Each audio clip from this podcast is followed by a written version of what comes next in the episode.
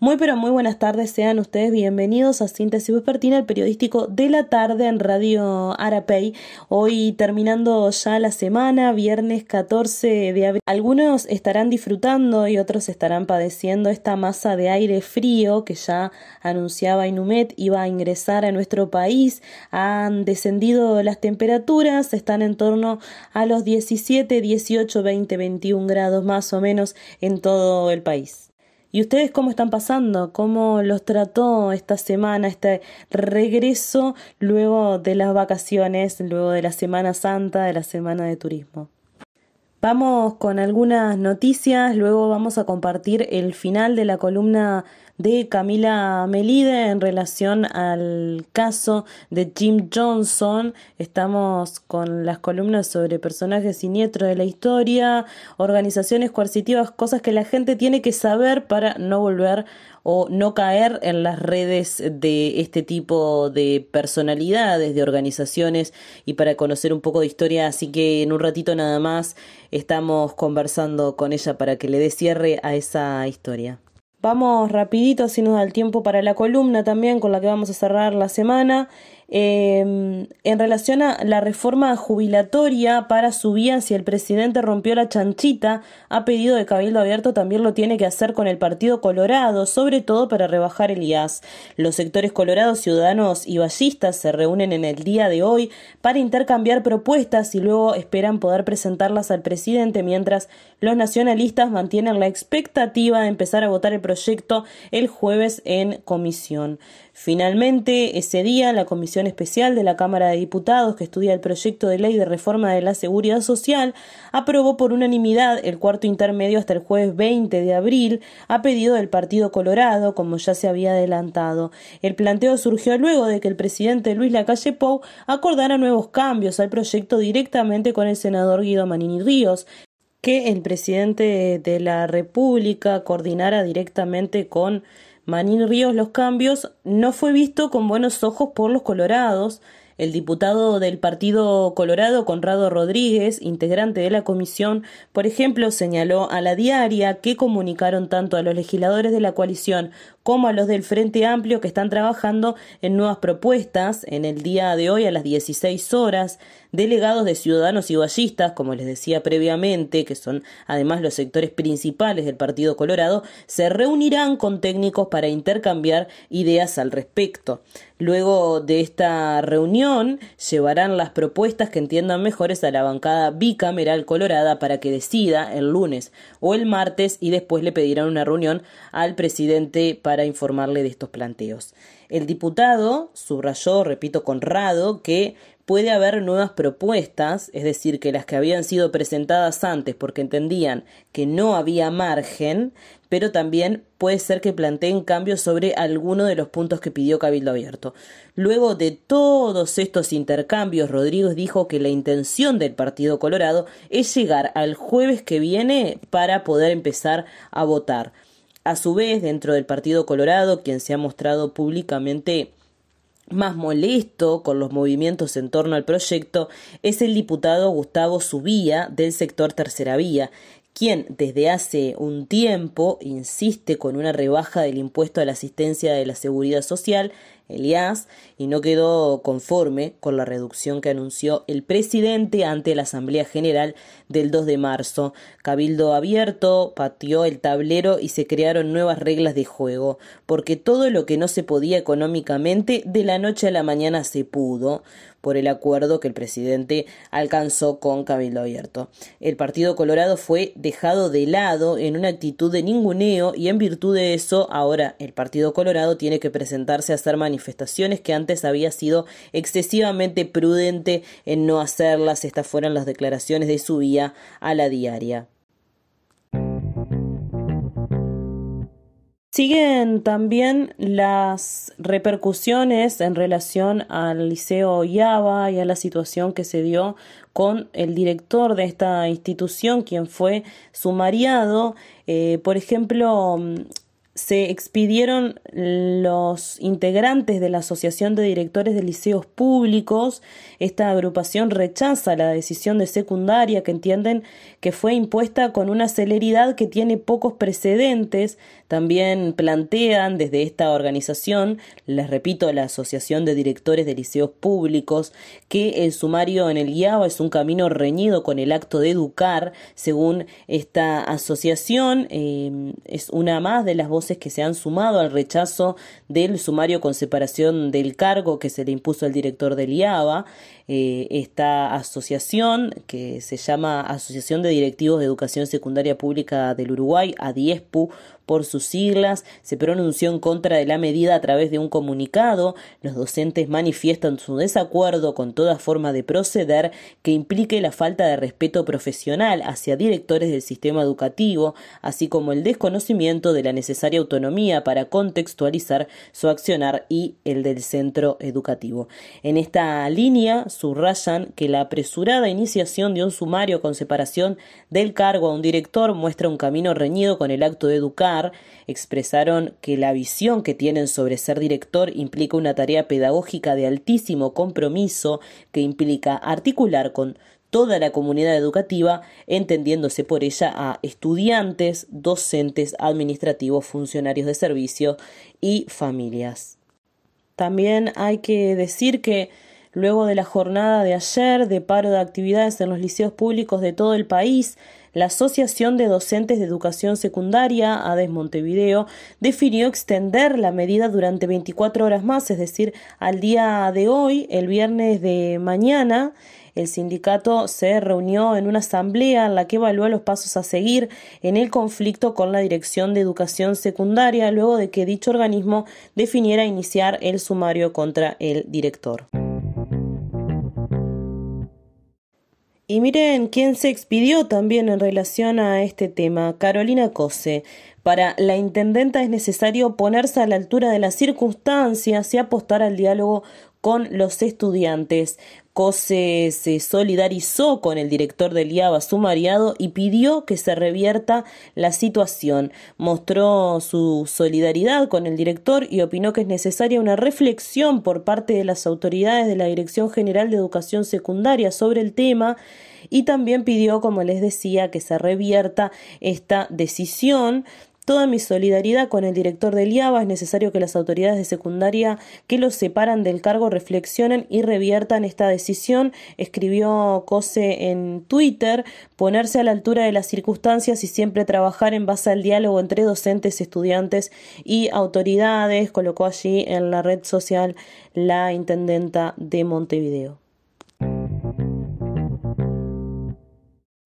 Bueno, vamos entonces con la columna de Camila, que si no, no nos queda tiempo hoy, ya compartimos alguna noticia que otra. Les cuento también que la chica que estaba dentro de la cueva, bueno, salió de la cueva después de estar 500 días allí encerrada, sin tener noción del tiempo, sin tener contacto con otros seres humanos, solamente grabándose y mandándole grabaciones a su al equipo que la estaba monitoreando sobre cómo se sentía y demás. Eh, dijo que fue una experiencia maravillosa y que se encuentra muy feliz con ella misma, porque evidentemente de no encontrarse bien con ella misma no podría haber logrado este récord mundial de estar encerrada en una cueva durante tanto tiempo en las condiciones que ella estuvo, ¿no? Así que bueno, les quería comentar una actualización de esa información que traíamos en el día de ayer. Dice que no, tiene, no, no tenía idea de nada de lo que había pasado en el mundo durante ese tiempo, que pensaba que la pandemia del COVID seguía tal como estaba en 2021, porque además las personas que la fueron a recibir a la salida de la cueva, luego de estar estos 500 días allí abajo, a 70 metros eh, bajo el suelo, estaban con tapabocas, entonces ella por ahí pensaba que la pandemia seguía tal como antes, no tiene idea de nada de lo que ha sucedido, eh, de que la inteligencia artificial está por tomar el mundo y, según algunos expertos en la materia, matarnos a todos. Así que em, no, no, vamos a decir que no se perdió de nada, porque se perdió de alguna cosita, pero ya se pondrá, se pondrá a tiro con la información. Ahora nos vamos con esta columna y luego eh, seguimos aquí en Síntesis Vespertina si nos queda tiempo. Si no, ya les deseo un excelente fin de semana, aunque obvio que me voy a despedir de ustedes en un ratito cuando termine la columna.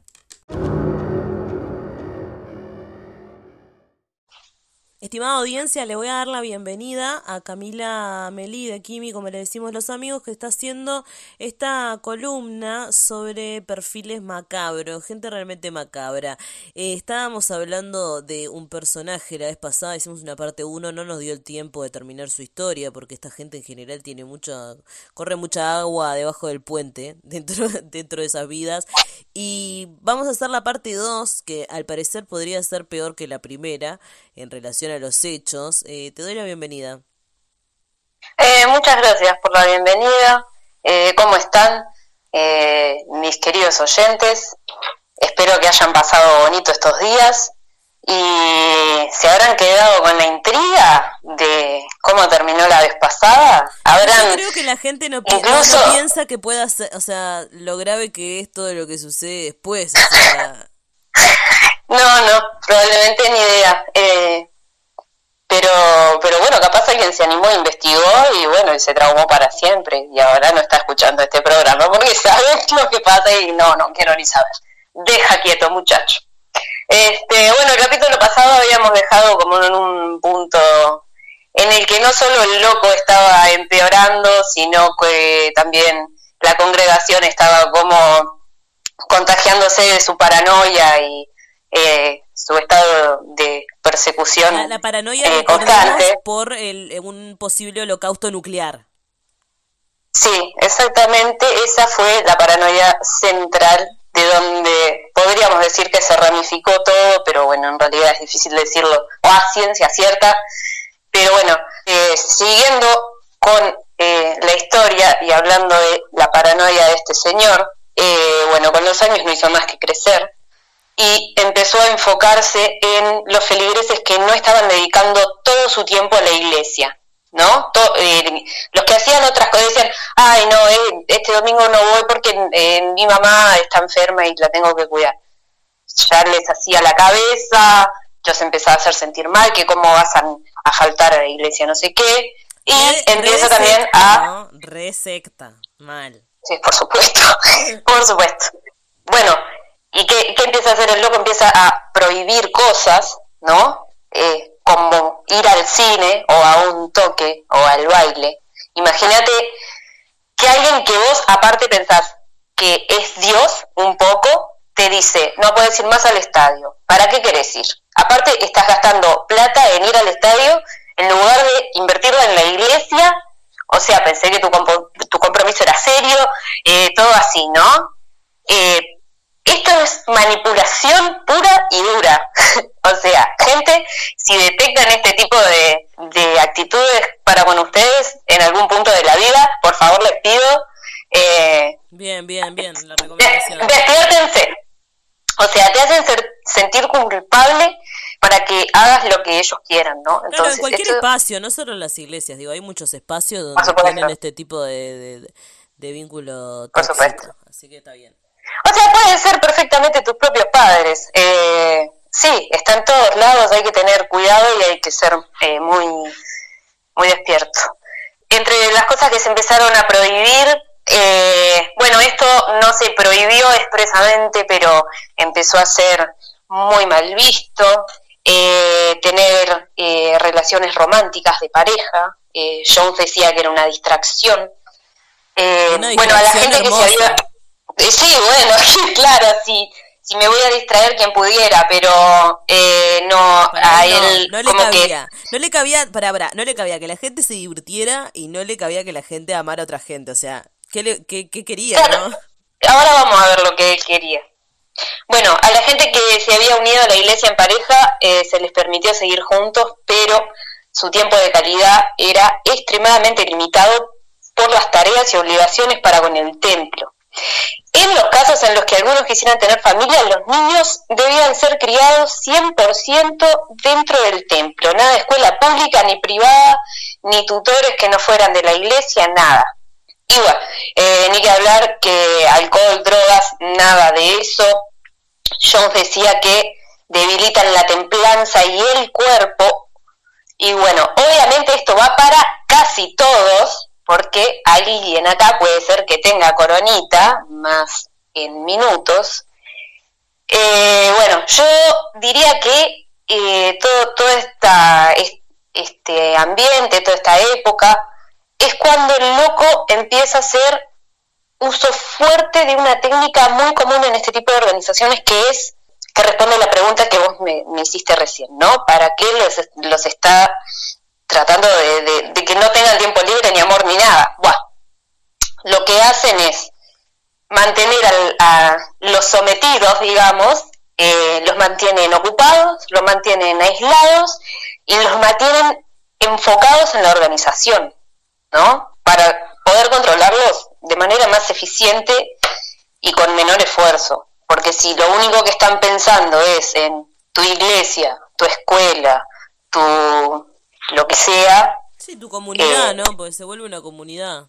Sí, sí, sí, efectivamente, este, esto es lo que, lo que, lo que pasó acá.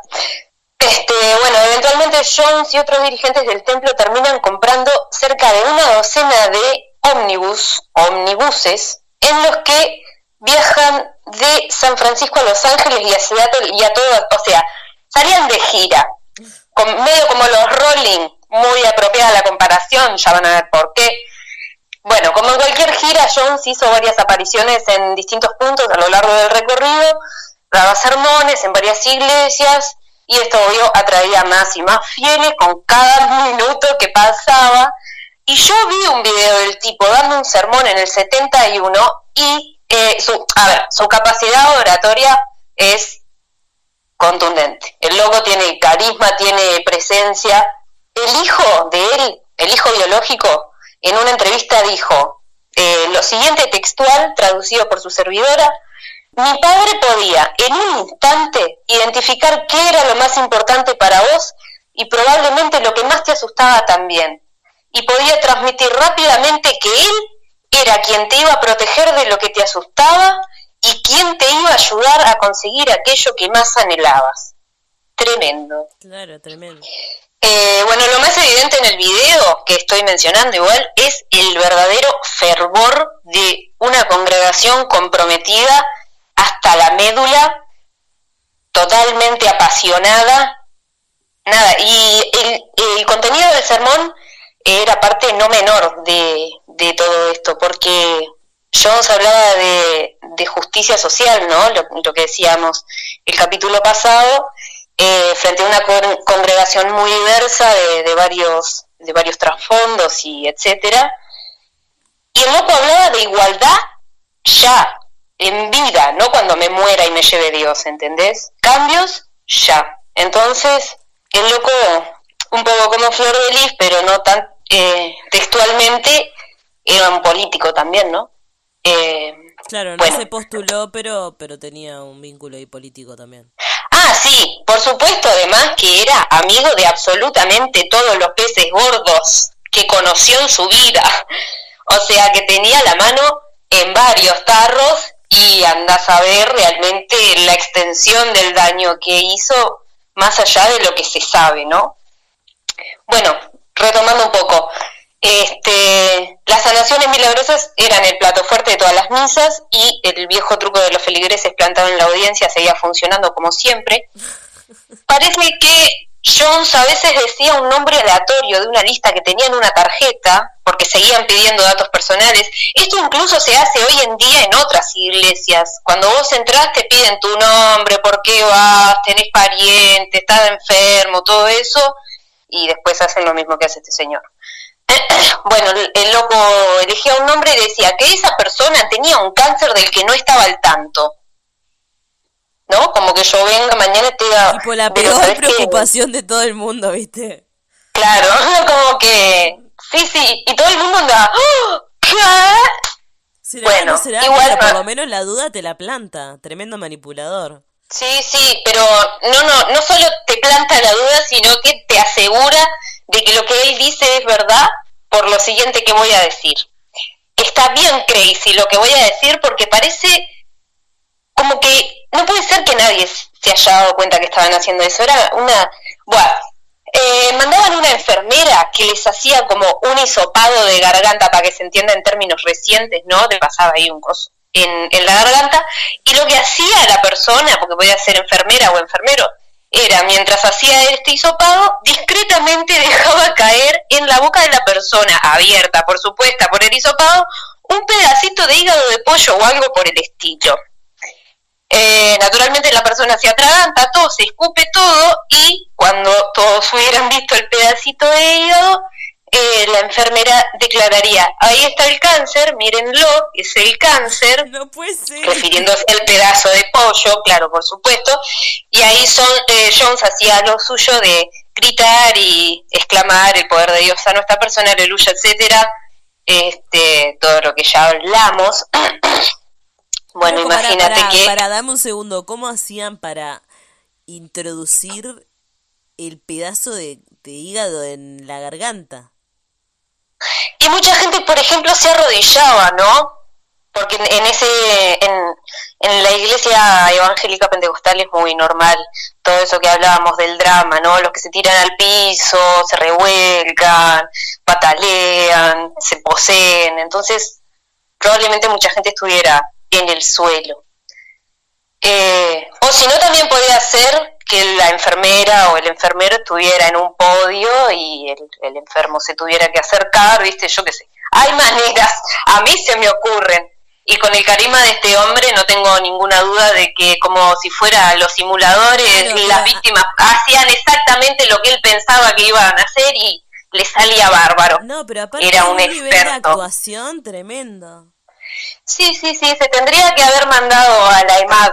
Ah, re, Che, bueno, em, siguiendo un poco, más o menos en el 71 también es que Jones empieza a abusar de sustancias duro y parejo. ¿Te acuerdas que el tipo decía no lo conoce droga, en la droga te ataca acá? Bueno. y, eh, le pintó para eso al final. Y lo que habíamos hablado la vez pasada, ¿no? Haz lo que yo digo y no lo que yo hago. Acá está. acá está. Eh, bueno, resulta que al hombre le gustaba estar bien pumpa arriba durante el día y absolutamente noqueado cuando se iba a dormir. Y decir durante el día, en realidad el día duraba lo que a él se le cantaba. A veces podía ser hasta las 5 de la mañana, ¿no? Eh, bueno, conseguir drogas además le resultaba súper fácil porque algunos de sus seguidores eran mil comillas profesionales de la salud y le hacían todas las recetas que se le cantara el canto. Eh, Jones, eh, al principio fue fácil también esconder como su estilo de vida, digamos, de los seguidores, pero de a poco su conducta se fue volviendo cada vez más hostil a la vez que sus ojos se veían cada vez más y más irritados y llorosos, que es lo que lo llevó a usar sus famosos anteojos, que si alguna vez ven una foto de él van a ver, que quedan de una forma muy distintiva aparte, el tipo los usaba todo el tiempo, a toda hora, todo el día. Pero Nosotros sabemos que se drogaba, que tenía cara de, drogado. Exactamente. ¿Y, nadie se daba cuenta o todos sabían y se hacían los tontos? Eh, este aquí lo que él decía, que los poderes de él eran tan fuertes que a veces emanaba luz divina de sus ojos, lo, no, no puede ser esto que estás diciendo, no puede ser. Sí, sí, la cual podía quemar y matar a una persona si fuera a verla directamente, viste como cíclope de los X-Men. Sí, una, gorgona era. Te miraba y te convertía en él, claro, en una pila de cenizas te convertía. Y bueno, sí, la gente ya a esta altura está absolutamente enroscada, le van a creer todo. Bueno, no todo. Eh, seguimos. Según testimonios de supervivientes, es cuando empieza a abusar de las drogas, ¿no? Este momento que estamos narrando, que todo se empieza a ir al joraca. Eh, yo personalmente digo que era cuestión de tiempo que se destapara la olla, porque ya de antes venía haciendo lo que se le cantaba, sin importarle los demás, pero igual lo que sí es cierto es que en este momento él empieza a ejercer aún más control sobre sus seguidores a la vez que se vuelve más agresivo y cruel y obviamente también más paranoico. Las cosas que empezó a hacer son muchas y muy feas, eh, pero en cuanto a su prédica, Jones ahora decía que el gobierno norteamericano era una amenaza para la congregación y la iglesia y que el FBI y la CIA habían intervenido el teléfono del templo. Porque ellos también eran parte de, una, de un movimiento contracultural, ¿no? Como decíamos el capítulo pasado. Entonces, algún fundamento, no sé si tenía específicamente, pero sí podía ser porque estamos en plena Guerra Fría, además, si yo no me equivoco. Entonces, eh, no que lo estuvieran espiando, pero había una cuota de credibilidad en ese argumento. Y otra cosa que hacía que esta gente estuviera dispuesta a creer todas estas barbaridades, a ver, si les digo que los fieles a Jones y Marceline, la, la señora esposa, les decían mamá y papá, absolutamente enroscada la gente. Gente que tal vez incluso con sus propias familias se llevaran pésimo y estuvieron buscando una familia toda la vida, ¿no? Gente discriminada, marginada. Este señor tiene sus raíces bien profundo en la cabeza y los corazones de estas personas. Em, un factor que tal vez también resultara un poco convincente era que Jones y la familia mantenían una apariencia humilde, como que no andaban en autos lujosos, ni vestidos de marca, ni nada de eso. Lo opuesto de Ricardo Ford, digamos, ¿no? Igual, en el video del 71 que mencioné hace un rato, lo ves a él en el podio, ya con los lentes, todo, con un Rolex en la muñeca, si no me equivoco, y cuando se da cuenta que lo tiene puesto se lo saca y se lo da a alguien así, como para que se lo esconda. Claro. Esto es una pista de algo que vamos a descubrir más adelante también. Me encanta lo de las bueno, eh, bueno, el problema eh, de Jones con las drogas no hizo más que crecer, o sea, todo el tiempo hasta el último de los días. Y eh, ya como ah, más o menos en esta época lo inspiró a retomar su carrera como sanguijuela infiel y empezó a acostarse no con una sino varias de sus parroquianas.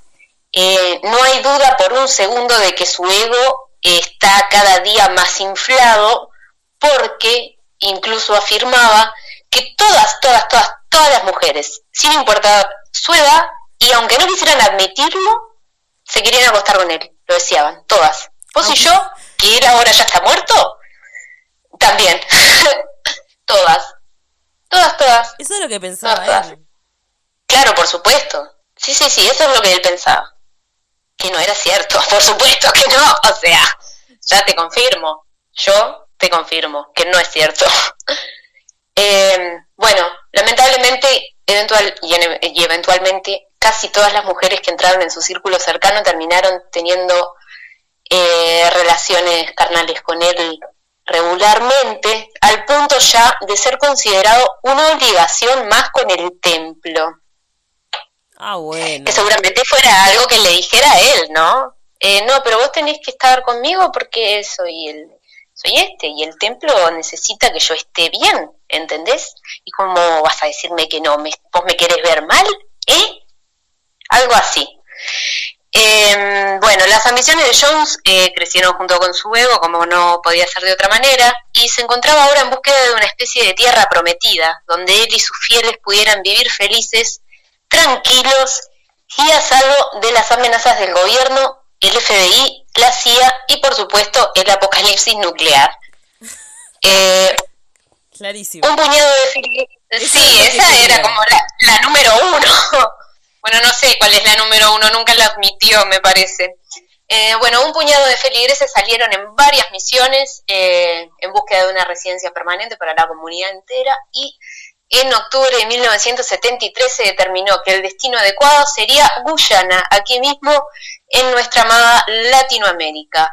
les convenía la ubicación porque sería fácil de llegar en bote desde Miami hasta Georgetown, la capital, que es una ciudad portuaria, como sería Montevideo. Lo otro que le venía muy bien de Guyana Jones era que queda donde el diablo perdió el poncho. Eh, el hombre apuntaba al aislamiento de sus seguidores, ya no solo emocional y psicológico, sino que literalmente los llevó a vivir a kilómetros de sus familias y amigos, ¿no? Em, para contribuir a la reclusión, Guyana tenía en el momento una población de menos de un millón de habitantes, la mayoría de los cuales residían a lo largo de la costa, ya que la mayoría del territorio de Guyana es pura selva espesa. Es cierto, es cierto eso. Digo porque está muy poco estudiado, incluso en los estudios latinoamericanos, toda esa parte de Latinoamérica, ¿no? De las Guyanas, y, pero tienen un montón de, de cosas re importantes como la, la biodiversidad y la cantidad de selvas y eso. Así que sí. Y bueno, bastante en la costa, pero ahí en el medio de la selva, sin caminos que condujeran hacia él es de donde se construiría este paraíso en la tierra. Y bueno, no hay duda que sus fieles lo hubieran seguido hasta las últimas consecuencias y de hecho muchos de ellos lo hicieron, pero por si alguno no estaba muy convencido, un día en misa anunció que la mudanza a Latinoamérica tenía el cometido de evitar una inminente aplicación de la ley marcial en Estados Unidos y los campos de concentración que comenzarían a aparecer en consecuencia. Loco, loco. Andás a ver si esto... completamente loco. Andás a ver si esto realmente lo creía él o se lo decía la gente nomás. Pero yo creo que él realmente lo creía, sobre todo si estaba abusando de cosas que lo dejaban pum para arriba, que este, imaginémonos que puede ser, ¿no? Em, bueno, parece que igual el loco como que no obligó a nadie a ir, ¿no? El que quería iba y el que no, no. No problem pero no era tan así igual. Además de los castigos y humillaciones a los que podían ser sujetos los seguidores, Jones tenía la capacidad de transmitir un mensaje mientras sus palabras daban otro, ¿no? Su boca decía, son libres, pero sus ojos, igual atrás de los lentes, y esto es algo que, que, escuché decir a un sobreviviente en un documental que vi, como que igual podías ver su expresión, y, y su expresión decía traición. Eh, no sé cuántos posibles desertores eh, se hubieran animado a decir algo, ¿no? Eh, también hay que tener en cuenta otra cosa, y es que Jones pasó mucho tiempo creando expectativa entre la gente de que iban a construir un lugar hermoso y paradisíaco donde todos iban a poder vivir felices y a salvo, ¿no? Y toda esta gente realmente creía en él y sus promesas. Eh, lo más seguro que el que estaba en duda se tiraba a ir, eh, el loco era muy bueno para persuadir y para convencer, aunque igual, o sea, esto no lo ponía sobre cosas tales como el castigo físico y el chantaje, ¿no? Eh, por ejemplo, como demostración de compromiso y lealtad, Jones hacía firmar a los adultos con niños a cargo confesiones falsas de abuso sexual hacia ellos para conservar como garantía en caso de, bueno, traición. ¿Cómo? ¿Cómo? No entendí. Imagínate que vos estuvieras en la secta de, en la secta, que vos estuvieras en la secta de este señor y te digan, firmame acá que eh, violaste a tu hija. Una confesión que dice que violaste a tu hija, esto me lo voy a quedar yo por si el día de mañana vos salís en los medios a hablar mal de mí. No, tremendo. Sí, sí, sin ningún tipo de... Totalmente. Y, y, y otra vez, ¿no? Loco. La situación eh, muy extraña. Que alguien accediera a hacer esas cosas. Claro, porque yo supongo que se los vendería de otra manera, ¿no? Se los diría, no, en caso de, no sé, no se me ocurre realmente. Supongo que no tengo ese maquiavelismo por suerte, pero eh, sí, o sea, se los vendía, la gente ya creía en él, hacía años que lo seguían, ¿no? Porque ya estamos en el 73 y en el 52 abrió la iglesia, 11 años, 21 años, 21 años de, como pastor del, del mismo. Eh, bueno, sigamos. Eh, bajo este contexto que acabamos de describir, eh, miembros de la iglesia viajan a Guyana a construir el pueblo con sus propias manos, ¿eh? Miembros de la iglesia. Nada de contratar gente, pagarle a alguien, no. La, fueron voluntariado, fin. Y en mayo de 1977 se inaugura Jonestown, listo para recibir a sus nuevos habitantes. La congregación se encontró con un modesto pueblo de varias cabañitas para alojar a sus distintos integrantes, pero no las suficientes para los cientos de personas que se presentaron. Cientos.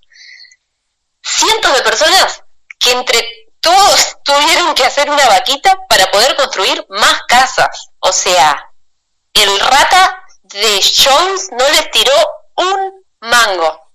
Para construir su propia ciudad que tenía su propio nombre. Un inmundo. No hay más palabras para describirlo que un inmundo. Eh, bueno, la idea general de, de Jonestown, ¿no? El concepto era crear una utopía autosustentable a través de la ganadería y la agricultura, con Jones al mando de cada decisión.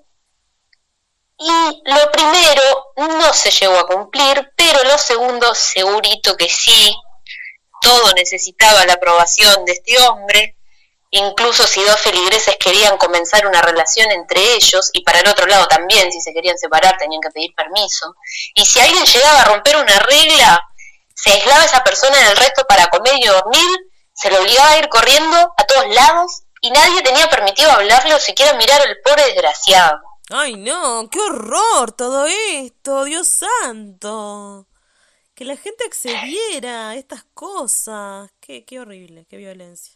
Sí, ya cuando estás en, para mí, esta es mi opinión personal, ya cuando te sumas a cualquier organización y se empiezan a meter con tu sexualidad, eh, yo corro para el otro lado.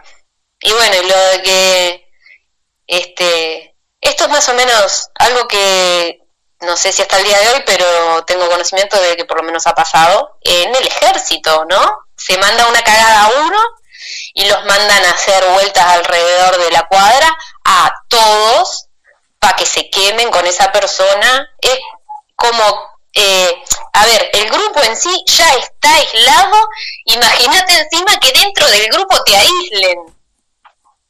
Puede tener consecuencias fatales y de hecho las tuvo. Bueno, por otro lado, se imaginarán que la privacidad no existía en Jonestown, no solo porque vivían todos hacinados en, en las cabañas, ¿no? Capaz docenas de personas en una sola cabañita, sino que todo el correo que llegaba era abierto y leído por allegados a Jones antes de pasarlo al destinatario, y como es de esperarse, el correo que salía era fuertemente censurado, no salían críticas desde la comunidad para afuera bajo ninguna circunstancia. En el caso que se encontrara una de estas cartas a la persona que le escribió, la hacían escribirla de nuevo diciendo lo lindo que estaban pasando y lo bueno que era el pastor y todo así. Por favor. Lo que mencioné recién de las cabañas superpobladas, todo el tiempo llegaba más y más gente que no tenían dónde estar porque, o sea, hicieron vaquita para construir cabañas y aún así no alcanzaba, porque la reputación de esta iglesia y el pastor era prácticamente de Dios en la tierra. Entonces, la gente, y claro, como todo lo que salía de ahí para el, para el exterior era, uy, es fantástico, me encanta vivir acá con el pastor y mis hermanos, eh, obvio que iba a ir todo el tiempo gente. Y, no y cuando llegaban, se encontraban con una realidad que mejor ni pensar en eso. No, sí hay que pensarlo porque si no, no va a parar nunca. Em, bueno, el agua que tenían, por ejemplo, eh, era muy limitada y corría eh, la información de que había que cerrar la boca en la ducha porque el agua estaba contaminada. Si esto era real o rumores que se esparcían para generar paranoia entre los feligreses eh, queda a criterio de cada uno también.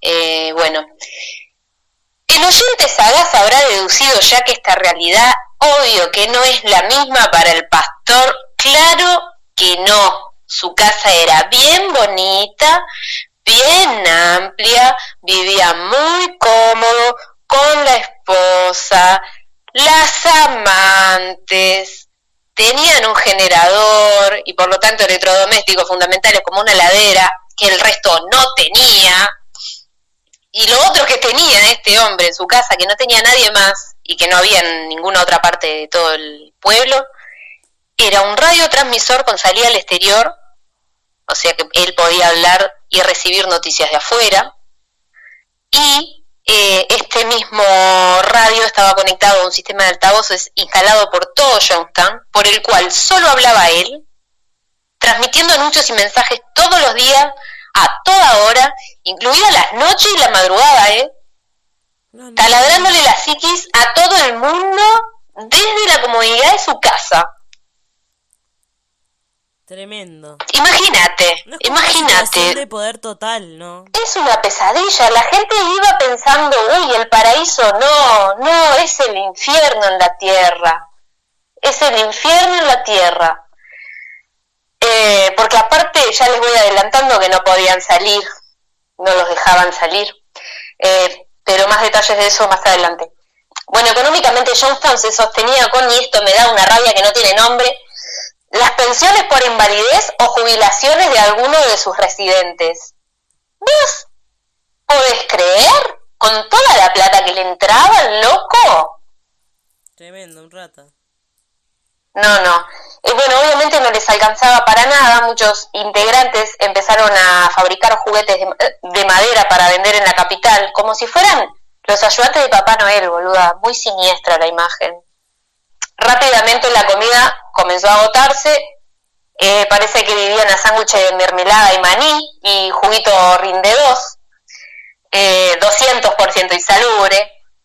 Y esto es ridículo, ridículo, ridículo, pero parece que Jones le daba una galletita a cada feligrés los domingos, como la hostia, pero de azúcar y mentiras. La población de Johnston llegó a superar los 900 habitantes. Mucha gente. Y todos debían trabajar todos los días hasta las 6 de la tarde mientras la voz del pastor sonaba por los altavoces todo el día y luego a la noche concurrir a misa. En estas misas, que podían estirarse hasta las 2 o 3 de la mañana, como les decía antes, John predicaba cada vez menos, porque la mayoría de las veces la misa consistía del loco dando su opinión sobre eventos recientes en Estados Unidos y el mundo, la mayoría de los cuales en realidad el tipo directamente estaba inventando, ¿no?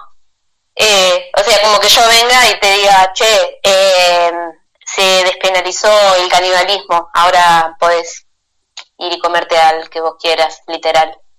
Y, y, hay y, no es real. Y vos, no ten, y vos, como seguidor, no tenés ni idea porque no había celular, no había nada. No sabes cómo. Eh, la única fuente de, información que tenés es ese tipo. Imagínate. No. Prefiero morir. Eh, bueno, llevar esta vida es agotador, ¿no? Incluso hasta el punto de la vulnerabilidad psicológica absoluta. Eh, o sea, esta gente trabajaba todo el día como una mula de carga y no sé, llegas a tu casa y alguien tipo X se pone, no sé, tu pareja, se pone a hablar horas sobre lo mal que está la gente del mundo. Es eso, ¿entendés? Tipo, no sé si alguna vez te pasó tener un familiar, por ejemplo, que es súper catastrofista. Sí, sí, que está todo mal, que es re pesimista sobre la realidad. Claro, y cada vez que vas a ver a esa persona, es, sentís como que no tenés, se te va el alma, porque no, bueno, te, te hace mierda. Llega un momento que sí, está, no puedo más.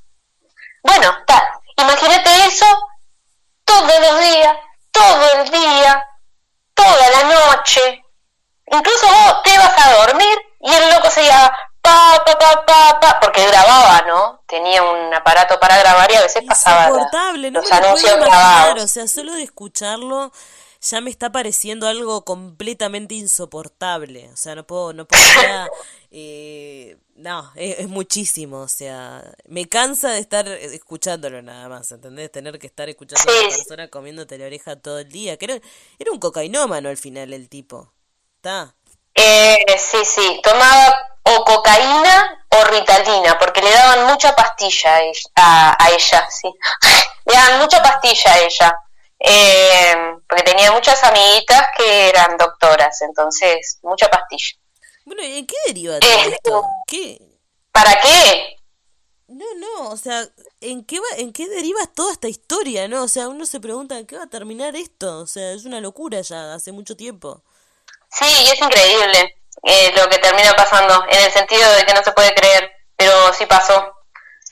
Este, bueno, a lo que a lo que quería llegar con, con las comparaciones anteriores es que es medio difícil saber si la rutina esta que los hacía llevar tenía el cometido intencional de facilitar que la gente crea y absorba los disparates que, que decía, ¿no? Por agotamiento, básicamente, o si simplemente el tipo estaba re duro y perseguido y no podía parar.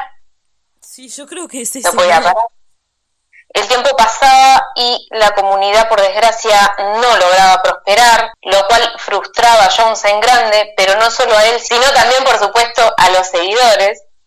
Sus vidas eran mucho peores desde que se mudaron a Jonestown, pero lamentablemente no era tan fácil dejar el complejo porque cada seguidor había entregado su pasaporte al llegar allí y lo sabía, y los pasaportes estaban todos juntos encerrados en una digámosle, caja fuerte.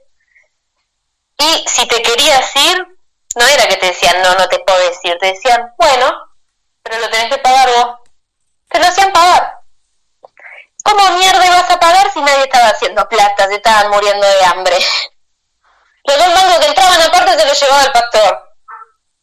Eh, bueno, no, esta gente está muy, muy lamentablemente atrapada en este lugar, en este infierno, para estos seguidores, estos 900 seguidores y pico que estaban viviendo ahí, ¿eran solamente estadounidenses o si era gente local también? Es una buena pregunta, eso no, no lo corroboré en esos términos, pero lo que sí, em, lo que sí vi fue el documental este, se llama Johnstown directamente, y todos los, los testigos que hablan son, son norteamericanos no, no habla gente de Guyana ni gente que posiblemente haya estado como parte de la organización, ni autoridades locales, nadie. Eh, pero que en Guyana mismo nadie se diera cuenta, siendo una comunidad tan pequeña, que estaba pasando eso ahí, ¿no? Sí, sí, sí. Nadie se animaba a ir mucho porque aparte era bastante inaccesible también. Bueno, mira, eh, algunos se lograron escapar por tierra a huevo, corriendo, y unos muy pocos se pudieron costear el viaje, pero los obligaron a firmar acuerdo de confidencialidad de modo que nunca pudieron hablar más de la iglesia, imagínate, ¿no? O sea, recién después de que se murió el loco pudieron decir, pasó esto y aquello. Eh, bueno, por suerte algunos de los que se escaparon pudieron contar la experiencia y esto atrajo la atención de los medios. Eh, de Estados Unidos, ya se empezaba a destapar la farsa que era Johnston y Jim Jones. Él, enterado de todo esto, le dice a sus fieles que las tropas estadounidenses se acercan, que se van a llevar a todos los niños y que iban a tener que luchar porque los iban a matar a todos. la eh, gente estaba desinformada porque toda la información lo concentraba él y no tenía idea de nada, pero se estaba hablando mal de él en Estados Unidos ya como, como que era una locura, o sea, supongo que los supervivientes estaban contando sus historias también, ¿no? Eso es lo que, lo que dijiste. Exactamente, sí. Igual se escaparon muy pocos, entonces no era una cantidad considerable como para decir, sí, es verdad, y todavía no, no había traído realmente la atención de las autoridades, pero no va a faltar eh, la atención de las autoridades muy eh, en breve. Bueno, con el color de los días, de a poco y como quien no quiere la cosa, fueron ingresando armas de fuego a la comuna, eh, por contrabando, por supuesto, y Jones armó una especie de escuadrón policial, como decíamos el capítulo pasado y corroboramos toda esta serie, el loco tenía mucha facilidad para formar escuadrones a este escuadrón policial o de seguridad la llamó, eh, lo llamó la Red Brigade o Brigada Roja en español, porque el elegido el rojo, me pregunto. Estas fuerzas armadas apostadas en el perímetro del pueblo debían proteger al mismo de las amenazas externas, pero además tenían el propósito sorpresa de impedir que la gente se escape, ¿no? Bueno, los habitantes, absolutamente consumidos por la paranoia, igual que el líder, ahora temen por sus vidas, no solo por la amenaza imaginaria que Jones le metió en la cabeza, sino también por la muy real amenaza de un montón de violentos con armas súper dispuestos a disparar. En febrero del 78, Jones convoca una reunión de emergencia en el pabellón principal en la que vuelve a exponer su certeza de un ataque exterior que ya era inminente y llegaría en cuestión de horas. Propuso que en lugar de ser masacrados por estos monstruos racistas, debían morir por su propia voluntad para robarle a sus enemigos el placer de destruirlos. Mucha gente, más de lo que uno esperaría, estuvo de acuerdo, lo cual para mí es bastante escalofriante. Pero igual mucha gente dijo, no, yo me voy, ¿qué es esto? Un chiste. Eh, para, para que tengamos en cuenta que, que no, no todo el mundo estaba absolutamente embelesado por la, por, eh, por la ilusión que le vendieron. Mucha gente en el momento que tuvo que despertar le dio para decir, no para. Eh, le está diciendo a la gente que se matara, básicamente. Por supuesto, por supuesto, por supuesto. Eh, de eso es lo que estamos hablando. Eh, bueno, de pronto colaboradores de Jones entran en el pabellón con varios bidones llenos de un líquido oscuro. El pastor da la orden de formar una fila, tomar un vaso, llenarlo y beber, mientras predicaba en el micrófono que sus muertes serían pacíficas y sin dolor. Eh, bueno, los feligreses beben el líquido y después de unos momentos de doloroso silencio, Jones anuncia que en la bebida no hay nada, que era una prueba de fidelidad tanto a él como a la causa, y como recompensa les dio el resto del día libre. Muda. Yo, muda.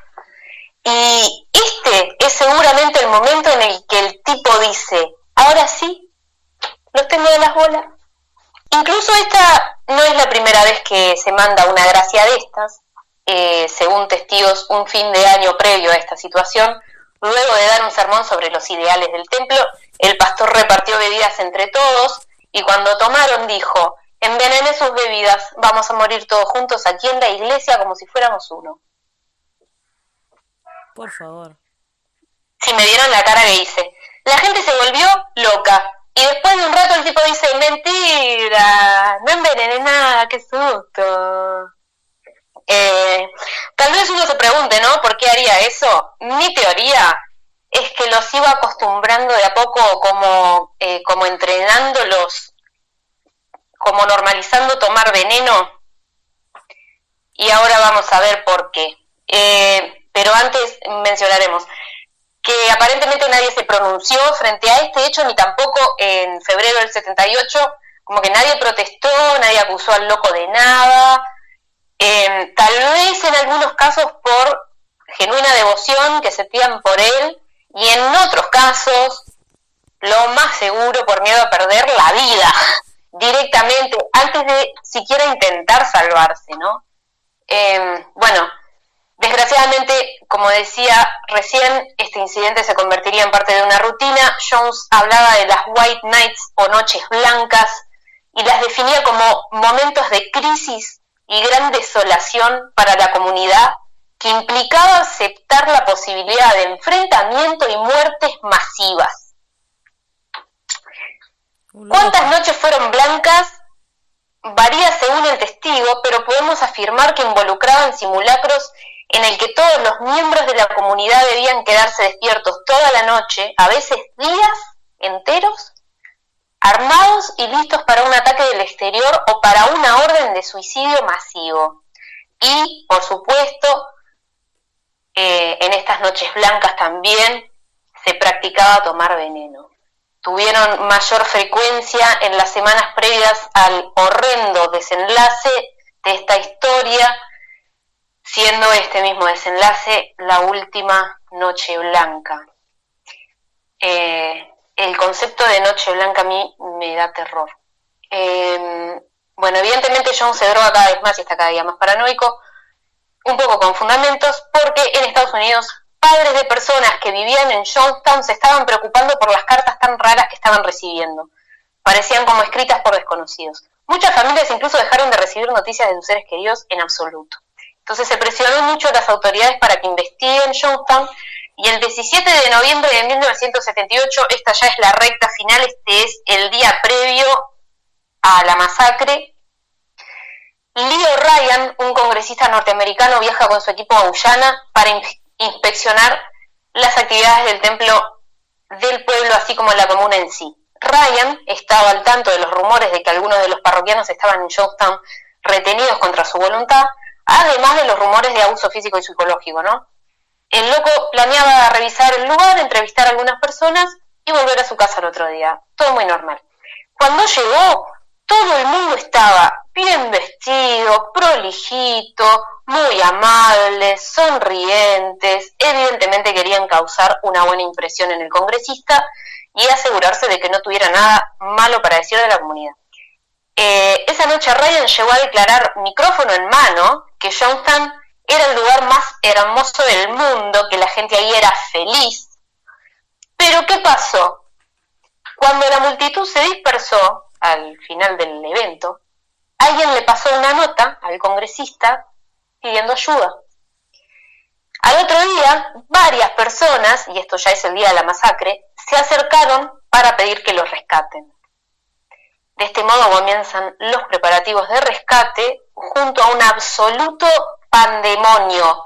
La gente gritaba desesperada, tratando de retener a los defectores, y el mismísimo Jim Jones le rogaba a los ex seguidores que no se vayan.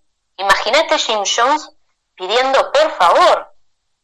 En medio de la confusión, un seguidor notoriamente conmocionado intentó apuñalar a Ryan al grito de ahora sí, hijo de puta, te vas a morir.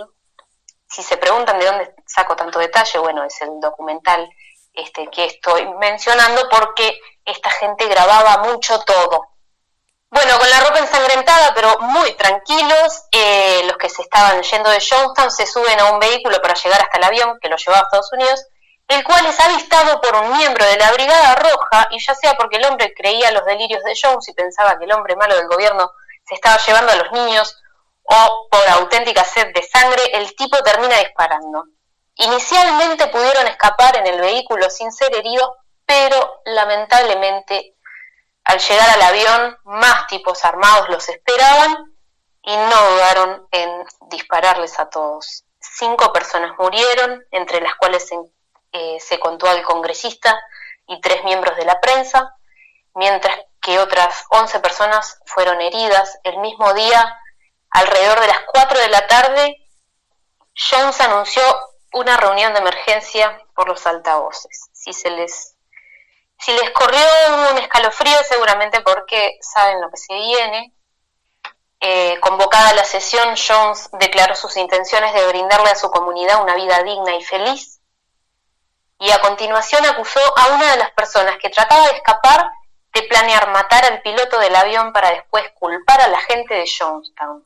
Pronto el enemigo se cerniría sobre su pueblo. Por supuesto, la gente no tenía ni idea de lo que había pasado en verdad junto al avión, ¿no? Jones entonces ofrece la solución que libraría a los niños de la esclavitud y a los adultos de la masacre. Llegó el momento de tomar el veneno. Eh, catalogó este acto no como simple suicidio, sino como un acto revolucionario. Le llamó suicidio revolucionario. Varios miembros de la iglesia se negaron a tomar el veneno y exigieron ser liberados sin éxito. Algunos tantos otros en la fila agradecieron al pastor por todo lo que había hecho por ellos. Y así algunos voluntariamente, otros por la fuerza, incluidos niños, niñas y adultos mayores y discapacitados, tomaron veneno. El detalle que quiero mencionar es que esta gente, como dije antes, grababa todas las misas y esta también está grabada. Es decir, que todo esto que estoy diciendo está el audio. No lo busquen. No voy a decir, no, no quiero decir qué es lo que hay, pero no lo busquen a la ligera porque es muy bravo. Eh, pero por ejemplo otras de las grabaciones que hay es cuando ensayan las respuestas para cuando fuera el congresista. Al otro día de la masacre, las tropas de defensa guyanesas avanzaron hacia Johnstown y se encontraron con, que los peores miedos de alguna gente se había realizado, ¿no? Eh, yo he visto imágenes tomadas como unas muy conocidas desde arriba del predio y es medio horrible lo que voy a decir, pero te juro que lo es y tu cerebro como que no procesa que, que es gente muerta. Pensás que son, no sé, pilas de ropa o bolsas, o no te... Es mucha gente lo que pasa, ¿no? Es mucha gente, están en todos lados. O sea, es, catalogado como el, suicidio colectivo más grande de la historia, esta historia al final. Sí, sí. Y sí, eran casi mil personas. Eh, nada, los cuerpos están en todos lados, eh, están en todas partes, tirados en el pasto, dentro de las casas, en el pabellón, en todas partes. Eh, algunos de ellos tenían marcas de inyecciones y se teoriza que esos fueron los que se negaron a beber el veneno y bueno, y los inyectaron. Los asesinaron. Y sí. No, no los... O sea, esa gente no quería tomar el, el líquido y los inyectaron, le inyectaron el veneno. Bueno, el cuerpo de Jones fue encontrado en el escenario del pabellón principal. Él y una de sus amantes fueron los únicos dos que murieron de un balazo en la cabeza. Miralo el cagón. Eh, cuando las tropas llegaron, unos muy, muy pocos sobrevivientes que se habían escondido fueron apareciendo, incluida una señora mayor que se había dormido todo el día y cuando se despertó, lo que se encontró, no, boluda. No, no. Eso de la señora, ¿no? No, no. Pobre mujer, bueno, ya estará descansando en paz, me imagino, a esta altura, pero... Ay, no, pobre. Bueno, eh, originalmente el gobierno guyanés reportó alrededor de 380 muertes. Eh, las noticias llegaron rápidamente a Estados Unidos, desde donde las autoridades viajaron para profundizar en la investigación. Poco a poco más y más cuerpos fueron descubiertos y una semana después de la masacre se llevó un número total de 909 muertes. De esas 900 y pico de personas, alrededor de 300 eran niños y niñas. No, no, una demencia. Quienes fueron asesinados primero por sus propios padres. Horrible, horrible. Les hicieron tomar el veneno. No, no, horrendo. Se encontraron también más de 60.000 documentos escritos, además de varios cientos de cintas de audio y video lo que proporcionó horas, sino días, sino meses de material invaluable para la investigación. Se encontraron también 700 mil dólares en unas valijas en la cabaña de Jones y documentos de sus diferentes cuentas bancarias, offshore, por supuesto, en las que había depositado millones, a son de que esta gente pasó las de Caín antes de morirse. El tipo, uy, el socialismo, el comunismo, no sé qué, eh, las autoridades pasaron meses identificando a las víctimas, algunos por huellas dactilares, otros por los registros dentales, aunque la mayoría no había ido al dentista en años, obvio, porque estaban ahí, obvio que no tenían médico. A pesar de que solo había pasado una semana, muchos de los cuerpos estaban demasiado descompuestos para reconocerlos debido al calor. Y bueno, en definitiva, alrededor de 410 cuerpos nunca fueron identificados hasta el día de hoy familias que perdieron a, sus hijos y sus seres queridos y hasta el día de hoy no tienen cierre, horrible. Eh, todas las iglesias de Jones fueron clausuradas al igual que sus cuentas bancarias y el dinero que contenían se donó a las familias de las víctimas. Algunas familias demandaron al Estado por no hacer nada en su momento y también a los herederos sobrevivientes de la fortuna del pastor exigiendo la entrega de la misma a las familias afectadas, hasta donde yo sé, sin éxito esto último. Y bueno, para cerrar un poco, eh, quiero comentar eh, algo que está en, un libro que escribió Tim Reiterman, que es un periodista que sobrevivió a la masacre. Y lo que él dice es que para él es imposible separar lo que sucedió de la época y el contexto en el que se dio, ¿no? El Templo del Pueblo fue un movimiento social contracultural, como decíamos, en su mejor fase que, desafiaba el status quo y que le dio un espacio y una voz a las minorías marginadas, ¿no? Y por eso mismo sus adeptos no eran idiotas masoquistas, sino gente trabajadora con necesidades reales, viviendo en la marginación, que esperaban una recompensa por sus esfuerzos como haría cualquiera. Así que no seamos ingenuas de pensar que esta gente eran locos sueltos. Eh, personalidades como Angela Davis, Y grupos como las Panteras Negras apoyaron a Jim Jones porque su propuesta era noble, aparentemente, ¿no? De hecho, según un artículo de The Guardian, durante el sitio imaginario de Jonestown, eh, Huey Newton y Angela Davis, que son dos de los miembros más prominentes de las Panteras Negras, hablaron con algunos de los habitantes por la radio de Jones para darles ánimo. Angela Davis les dijo a esta gente, ¿no? A estos habitantes que estaban a la vanguardia de la revolución y que tenían razón en resistir lo que ella llamó una profunda conspiración contra ellos. Luego nos enteramos de que dos tercios de las víctimas de Jonestown eran de origen afroamericano. La verdad, no me puedo ni imaginar cómo se habrá sentido esta gente. Eh, pero bueno, por acá eh, queda esta historia. lo de siempre, por favor, mucho cuidado en quién depositan su fe, su poder. Bueno, les mando un beso, gracias por acompañarnos en esta columna una semana más. Y bueno, te mando un beso. Bueno, chao, chao.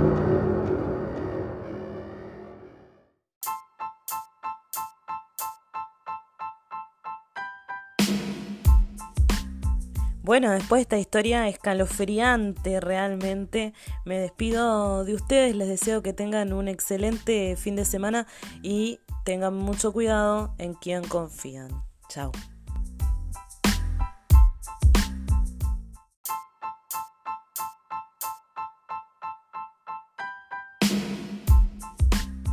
Bueno, después de esta historia escalofriante realmente, me despido de ustedes, les deseo que tengan un excelente fin de semana y tengan mucho cuidado en quien confían. Chao. Otra información que no podemos dejar de compartir con ustedes tiene que ver con que la coalición terminó de acordar los cambios al proyecto de tenencia compartida y diputados comienza a votar. En la versión definitiva se incluyeron algunas modificaciones al artículo 4, uno de los más resistidos porque habilita las visitas con la persona denunciada, lo cual se mantiene en el documento de nuevo pese a algunos agregados, publica la diaria, dos años después de que ingresaron los dos proyectos sobre tenencia compartida y corresponsabilidad de la crianza de la coalición, uno del Partido Nacional, recordarán, y otro del el partido Cabildo Abierto, los que desde entonces pasaron por un proceso de unificación y varias modificaciones. En el día de hoy, finalmente la Cámara de Diputados comenzó a votar la versión final de la iniciativa que acordaron el martes los socios de la coalición para garantizar la mayoría de los votos que hasta ayer estaba en duda. La iniciativa fue ampliamente cuestionada por instituciones vinculadas a los derechos humanos, infancias y género, así como por académicos y expertos e incluso generó una movilización de organizaciones sociales y feministas autoconvocadas que también llevarán adelante una concentración fuera del Parlamento en el día de hoy de tarde mientras se desarrolla la votación. El Frente Amplio manifestó su postura contraria desde el comienzo, mientras que en el oficialismo los principales reparos estuvieron en el sector ciudadanos del Partido Colorado. Las negociaciones en torno al proyecto siguieron hasta pasado el mediodía y el oficialismo pidió un cuarto intermedio para terminar de afinar los cambios a la iniciativa, por lo cual la sesión casi comenzó una hora y media después de lo previsto. Finalmente, en la versión definitiva se incluyeron algunas modificaciones al artículo 4 como decíamos anteriormente, uno de los más resistidos porque habilita las visitas de los niños y adolescentes con la persona que está denunciada, lo cual se mantiene en el nuevo documento. La redacción final establece que el juzgado de urgencia que actúa a raíz de una denuncia al momento de convocar a la audiencia deberá, en todo caso, designar defensor a los niños o adolescentes que pudieran verse afectados por la resolución a adaptarse si ya estuviera dispuesto un régimen de tenencia o visitas, el tribunal no adoptará medidas que lo afecten, salvo en caso de que considere necesario, de acuerdo al interés superior del niño o del adolescente, establece la iniciativa con la nueva redacción. En el caso de adoptarse medidas, el juzgado de urgencia remitirá en el plazo de 40, remitirá, perdón, en el plazo de 48 horas y bajo su más seria responsabilidad testimonio del expediente donde adoptó las medidas el juzgado de familia que fijó el régimen afectado. Si no existiera régimen fijado con anterioridad, el juzgado de urgencia establecerá las medidas de protección que considere pertinentes, estableciendo su duración y oyendo siempre la defensa de los niños y los adolescentes. Buenas tardes, sean bienvenidos a Síntesis Vespertina, el periodístico de la tarde en Radio Arapey refrescó bastante, eso hay que decirlo también, ya comienzan a sentirse los efectos del cambio de estación, ¿no? Del otoño, el invierno. No le podemos decir adiós al calor, todavía no lo tenemos claro, porque puede ser que vuelva, está muy inestable el clima, pero ha estado lloviendo más seguido, eso es muy importante, es una noticia muy buena, sobre todo para los sectores más afectados por la sequía, que nos dimos también el espacio para conversar en síntesis vespertina sobre la sequía que hace más de tres años que está azotando la región. Ahora se espera que el fenómeno del niño ingrese también a, estas latitudes. Veremos cómo se desarrolla entonces, pero lo que podemos decir es que la gente ya comenzó a prender sus estufitas porque está llegando el invierno. Bueno, muchas noticias para compartir con ustedes en el día de hoy. Vamos rapidito porque se han movido varias cosas aquí en nuestro país. Y con cosas me refiero a proyectos, leyes, eh, conversaciones, etcétera. Por ejemplo, que la calle Pou, el presidente de la República, aceptó las propuestas del Partido Colorado, es decir, la posibilidad de retiro a los 63 años, corrección del salto abrupto entre sistemas y reducción gradual del IAS.